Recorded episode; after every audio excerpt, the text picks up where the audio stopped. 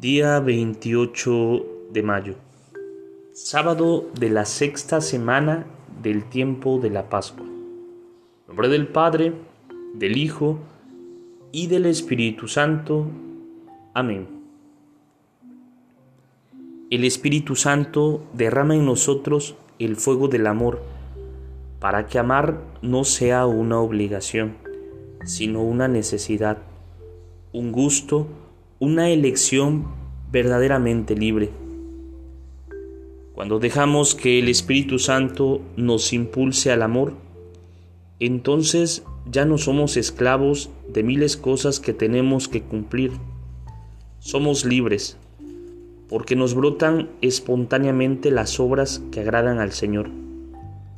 Cuando el Espíritu nos ha transformado, la libertad cristiana es convertirse en esclavos de los demás, porque el Espíritu Santo nos libera de nosotros mismos para hacernos uno con el hermano y ganarlo para Cristo. Siendo libre, me hice esclavo de todos.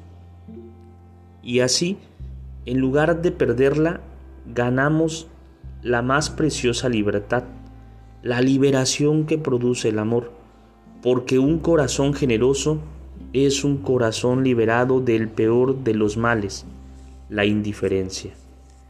Gloria al Padre, gloria al Hijo y gloria al Espíritu Santo, como era en el principio, ahora y siempre, por los siglos de los siglos.